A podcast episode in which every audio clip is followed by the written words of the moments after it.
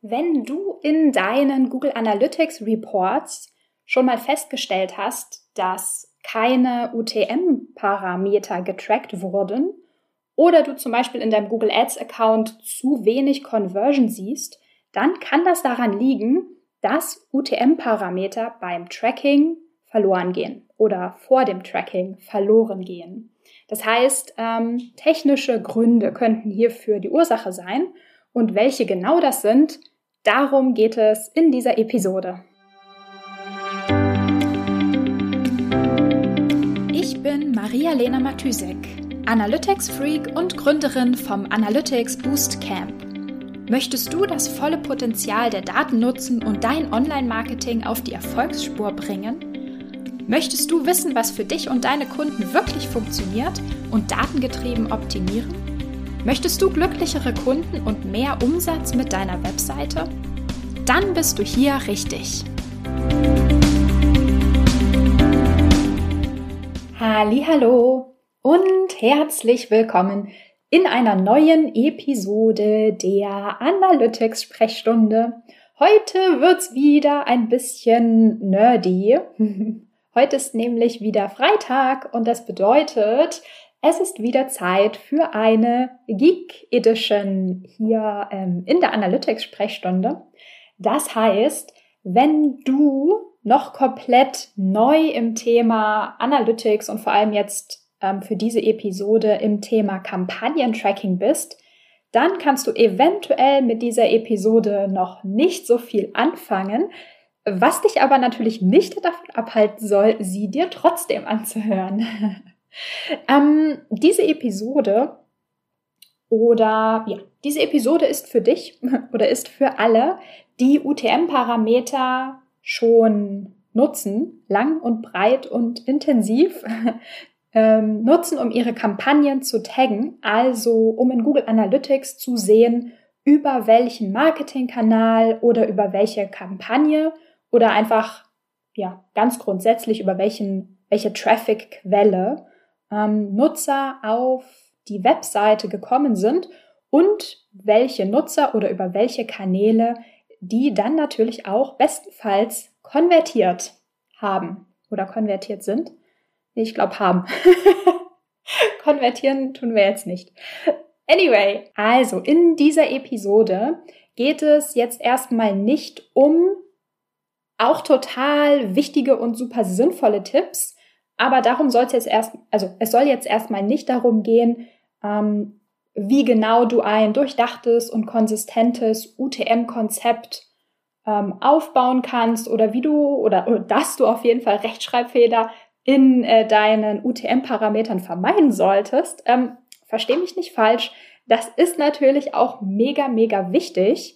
Und ähm, ich gehe jetzt auch auf jeden Fall davon aus, dass dein Tagging ähm, erstmal grundsätzlich fehlerfrei ist, sag ich mal. Also, dass du nur Zeichen verwendest, die auch wirklich zulässig sind. Also in deinem Tagging, in deinen Parametern keine Punkte oder Schrägstriche oder sonst irgendwelche Zeichen verwenden, die ähm, eine eigene Bedeutung in der URL-Syntax, also in der ähm, Sprache der URL-Welt haben. Ähm, Punkte, also ne, das heißt ja zum Beispiel shop.com, das heißt, man darf auf gar keinen Fall irgendwelche Punkte in, in seinen Parametern haben.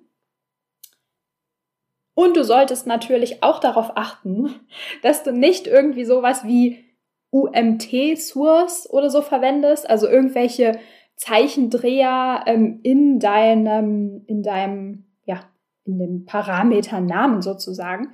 Ähm, das klingt äh, vielleicht ein bisschen banal, aber ich kann dir sagen, alles schon da gewesen. Sondern in dieser Episode will ich mich äh, vor allem erstmal den technischen Problemen widmen, die für Fehler im Kampagnenreporting sorgen können. Ähm, in aller Regel äußern sich technische Probleme mit UTM-Parametern einfach so, dass einfach überhaupt keine UTM-Parameter ankommen. Also die werden nicht verändert oder so, sondern die sind einfach futsch. okay, also drei Probleme habe ich hier auf meiner kurzen Liste stehen. Fangen wir mit, äh, fangen wir gleich mal mit der allergrößten Keule an, äh, von der am allerhäufigsten UTM-Parameter äh, ins Jenseits befördert werden. Und zwar sind das Redirects. Über ein Redirect, also ähm, eine Weiterleitung, wird bekanntermaßen, wie der Name schon sagt, ein Nutzer von einer Seite auf eine andere Seite weitergeleitet. Also, ja, eine Seite wird erstmal aufgerufen und dann im Hintergrund wird der Nutzer weitergeleitet und oben die URL ändert sich meistens, nicht immer, äh, in der Browserzeile und dann wird die Seite erst geladen. Das passiert so schnell, dass man das, wenn man da nicht hinguckt, das gar nicht unbedingt mitbekommt. Ähm, ja, die bekanntesten sind ähm, die serverseitigen Redirects, also die zum Beispiel 301er Redirect für ähm, permanent veränderten Content oder wie sagt man, permanently moved Content und äh, zum Beispiel auch 302er für den, die temporären Weiterleitungen. Ähm, serverseitige Redirects, A, weil es auch clientseitige Redirects gibt, also welche, die sozusagen der Browser, ähm, wie sagt auslöst, managt, wofür er der Browser verantwortlich ist. Aber diese serverseitigen sind oder passieren praktisch ähm, ja, auf Seiten der Website. Also die werden sozusagen serverseitig, also in der Datenbank der Webseite, da wo der Content hinterlegt ist, definiert. Ähm, ein Use Case für Redirects, also es gibt natürlich super viele, aber einen, der im Marketing-Kontext relativ oft vorkommt und ähm, den ich auch relativ oft sehe, ist, dass Kunden ähm, gerne kurze und hübsche URLs als Landingpages verwenden möchten und dann serverseitig auf die eigentliche Seite weiterleiten.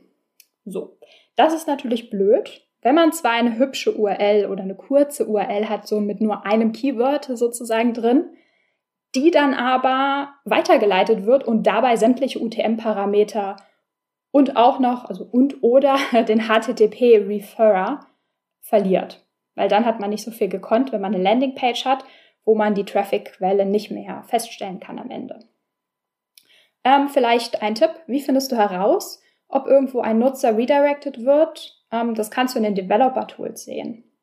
Äh, ja, im Podcast lässt sich sowas immer ein bisschen schwer erklären. Ich glaube, für sowas braucht man irgendwie ein Screen, wo man zeigen kann, wo genau man gucken muss. Wäre, glaube ich, jetzt ein bisschen hacky, wenn ich das so gucke hier, gucke hier und klicke da erkläre, während du vielleicht überhaupt gar nicht vor irgendeinem Bildschirm sitzt. Also ähm, hebe ich mir das vielleicht mal für ein Webinar auf.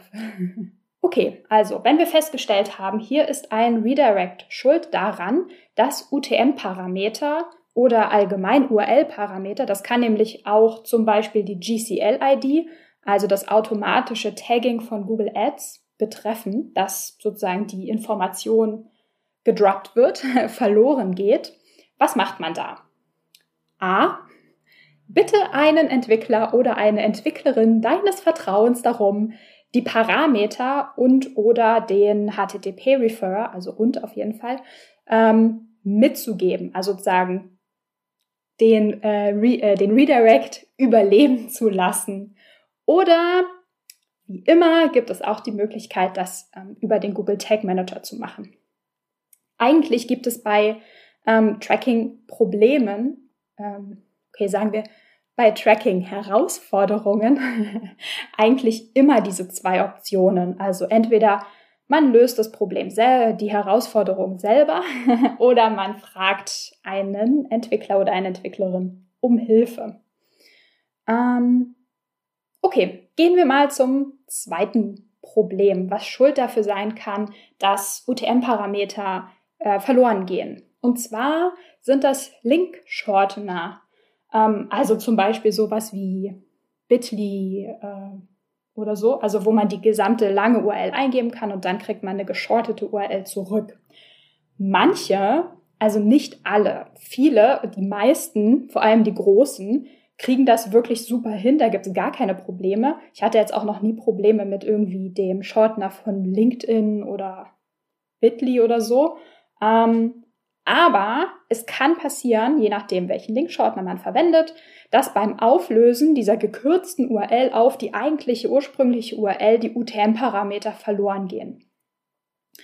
Lösung? Okay, wer hätte das gedacht? Auf jeden, also man kann, äh, sollte, man sollte immer alles testen, bevor es live geht. Also wenn du ein Problem vermutest, teste auch mal geschortete Links, ob da irgendwelche Probleme, ob es da irgendwelche Probleme gibt. Und natürlich im Zweifelsfall anderen Shorter, anderen, anderen äh, UTM-Shorter. anderen URL-Shortener verwenden. Oder Link-Shortener. Okay, und das dritte Problem sind ähm, wie sagt man? also sind Anchor in URLs. Das sind praktisch so diese, dieses Hash-Zeichen. Wenn du das hinten an einer URL dran siehst, das ist praktisch ein Anchor, also ähm, ja, wie soll man es erklären? also es ist kein Teil der URL, sondern ein Anchor. Das heißt, ähm, wenn, genau, die werden praktisch so als Sprungmarken in einer Webseite oder ich sag mal auf einer Seite benutzt. Das heißt, wenn eine Seite, ein Blogartikel oder so sehr lang ist, kann man ähm, nicht nur die URL verlinken, sondern die URL und einen Anchor, sodass, wenn man den, ähm, diese URL mit dem Anchor aufruft, direkt zu diesem Teilabschnitt von dem Blogartikel zum Beispiel springt. Ähm, das Problem an der ganzen Sache ist eben genau das, dass diese Anchor kein, also technisch kein Teil der URL sind. Und auch zum Beispiel Google Analytics trackt die Anchor nicht automatisch mit. Ähm, also in deinen Reports in Google Analytics, wenn du das nicht angepasst hast, zum Beispiel über, dein, über einen Google Tag Manager, das so eingerichtet hast, dass Google Analytics die Information mitbekommt, ähm, wird es einfach abgeschnitten und Google Analytics sieht nur die tatsächliche URL, also Domain und URL. Genau, das heißt, was eigentlich im Endeffekt passiert, wenn du ein Anchor hast und an den Anchor hinten die UTM-Parameter dranhängst, wird es praktisch an, an, an dem Hash, also an dem Anchor abgeschnitten und die UTM-Parameter gehen verloren. Das passiert in dem Fall nicht in dem Moment, wo die Seite aufgerufen wird, sondern praktisch in dem Moment, wo Google Analytics diese URL bekommt oder also im, im Tracking-Prozess sozusagen. Ähm, genau, eine Lösung dafür, dafür wäre zum Beispiel einfach zuerst die Parameter an die URL zu hängen und dann ganz hinten den Anchor dran. Aber natürlich, auch hier gilt, immer testen. Also wenn du irgendwie ein Problem siehst und dir eine Lösung dafür überlegt hast oder der, der dich fragst, ähm, würde das funktionieren? Einfach immer testen. Einfach egal, immer alles testen, bevor irgendwas live geht. Zum Beispiel auch solche ähm, getagten URLs einfach einmal testen, ob das wirklich so funktioniert. Und wenn du einen Fehler vermutest, ruf einfach diese, diese oder irgendeine, du kannst auch ein Beispielparameter in eine URL reinschreiben, also keine Ahnung, ähm, eure Startseite, Fragezeichen, Test ist gleich Test oder irgendwas. Also einfach Fragezeichen, dann irgendein Wort ist gleich und nochmal irgendein Wert. und ähm, dann schauen, was der Browser tut. Also du kannst einmal sehen, in der Adresszeile sozusagen vom Browser, was, was tut sich? Also verschwindet zum Beispiel dein Parameter, den du da reingeschrieben hast oder nicht. Und natürlich, du kannst auch, wie gesagt, in den Developer-Tools schauen, was der Browser in dem Moment, wo die Seite aufgerufen wird, im Hintergrund tut und so zum Beispiel auch feststellen, ob da irgendwelche Redirects zugange sind und wenn ja, welchen Typ diese Redirects haben. Okay, das war mein Wort zum Freitag. Happy UTM-Tagging äh, und ein schönes Wochenende dir. Wir hören uns Montag wieder. Jupp, bis dann. ciao, ciao. Wenn dir die Folge gefallen hat und du etwas mitnehmen konntest, dann würde ich mich mega über eine Bewertung freuen. Abonniere den Podcast, teile ihn mit Freunden und Kollegen und wenn du selbst eine Frage hast, die ich dir in der Analytics-Sprechstunde beantworten kann, dann schreib sie mir auf jeden Fall per Mail an maria@analyticsfreak.com, auf Facebook oder über LinkedIn.